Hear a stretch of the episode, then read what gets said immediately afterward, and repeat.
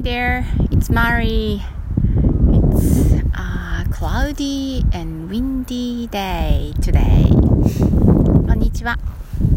Be myself, be yourself 聞いてくださってありがとうございます。えー、今日はお昼過ぎに、え、6キロ走ってきました。えー、風が強くて、えー、毎日ちょっとずつ寒くなってきて、えー、朝走るっていうのがね、私にとって厳しくなってきました。今こんな感じなので1月2月走りに来れるかちょっと心配です。でも、えできる日にできることを、えー、やっていきたいなと思っています、えー、今日お話ししようと思っていることは変化を受け入れるということです、えー、今日、えー、午前中に、え私が参加しているグループの、えー、Zoom の会がありました。でその中で、来年に向けて、えいろんなことが変わっていくという、え案内があったんですで、えそれをえー、聞いていた私の、えー、最初に思ったことはわっていう感覚でした。ねえー、それもあの他のこととリンクをしたんですが、えー、以前10月ぐらいに ACS という、えー、テストを受けたんです。えー、それの結果とあリンクしてるなと思ったんですね。でそれは、えー、ACS っていうのは、えー、コミュニケーションのスタイル、えその人のコミュニケーションがどんな、えタイプなのかっていうのを見てくれる、えテストなんです。でそれを、え100問ぐらいの質問に答えてそれを診断してもらって、えー、あなたはこんな特性がありますよっていう説明をしてもらいました。でそこで、えー、私が一番意外だったっていうのが、えー、変化がちょっと苦手っていうポイントです。でこれはブログにも書いたんですけど、え人は、え変化に関してね変化が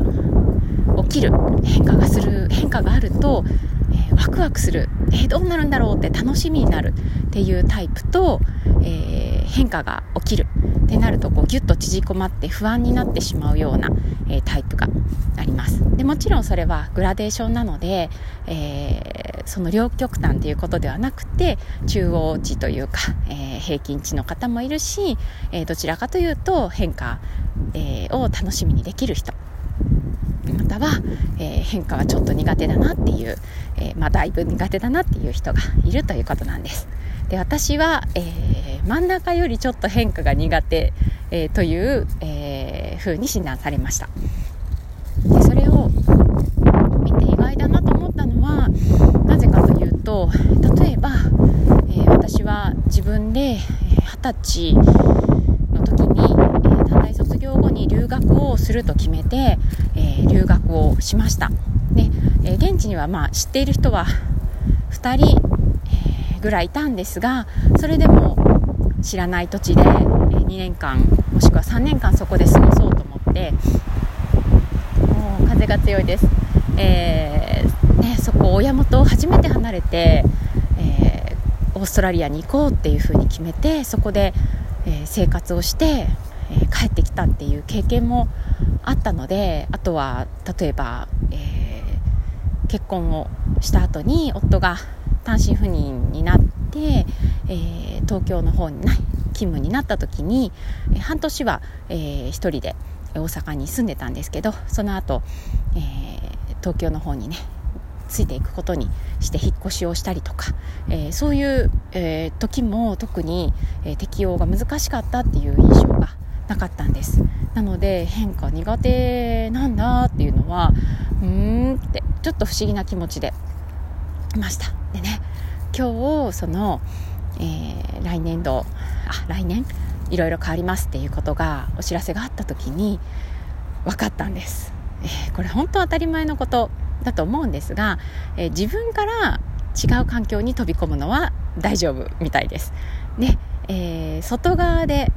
私のコントロールのできないところで変化が起きる。でそこにこう巻き込まれる感覚が、えー、苦手なんだなっていうふうに、え気がつきました。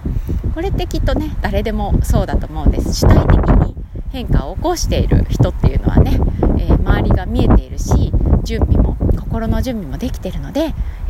大丈夫。でも、えー、と周りにいる人たちはそこにこう台風に巻き込まれるじゃないですけどね。その風を受けるっていう感じなので、えー、主体的ではない。だから、えー、先が見えない。で、えー、どうなっちゃうんだろうって感じやすいのかなと思います。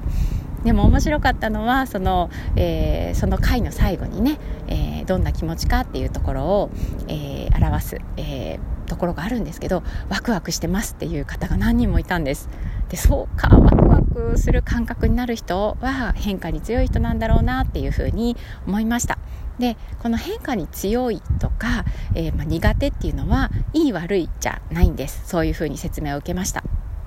で私もやっぱりそう思います。で変化が自分が苦手だって今分かっているので、えー、そこにこう無理やり合わせようとするんじゃなくって今は自分の気持ちを見つめてみたり、えー、視野が狭くなってしまっているので、自分のことばっかり考えてしまうんですね。例えば、えー、デメリットの方に、えー、こんなことが起きるんじゃないかあんな風になってしまうんじゃないかっていう、えー、不安とか、えー、そういう心配の方にフォーカスをしているのでこんな時こそあまり強くはないんですが、えー、対極感、えー、という視点で高いところから全体を見渡す、えー、例えば今とか来年だけの視野じゃなくって、え2年後3年後の影響はどうなのかなって思ってみる、え私だけじゃなくて周りの人にとっての、えメリットも考えてみる。っていうことを少しずつやってみようかなと思っています。え、皆さんも、えー、2022年、え、何か、えー、自分が起こす変化だけじゃなくって、えー、環境の、ね、変化がある方もいらっしゃるかもしれないです。えー、そういう時こう私のようにちょっとねぐっと身構えてしまう方もいらっしゃるかなと思うんですが、えー、そこは、えー、自分の気持ちを見つめつつ、えー、少し広い視野で、え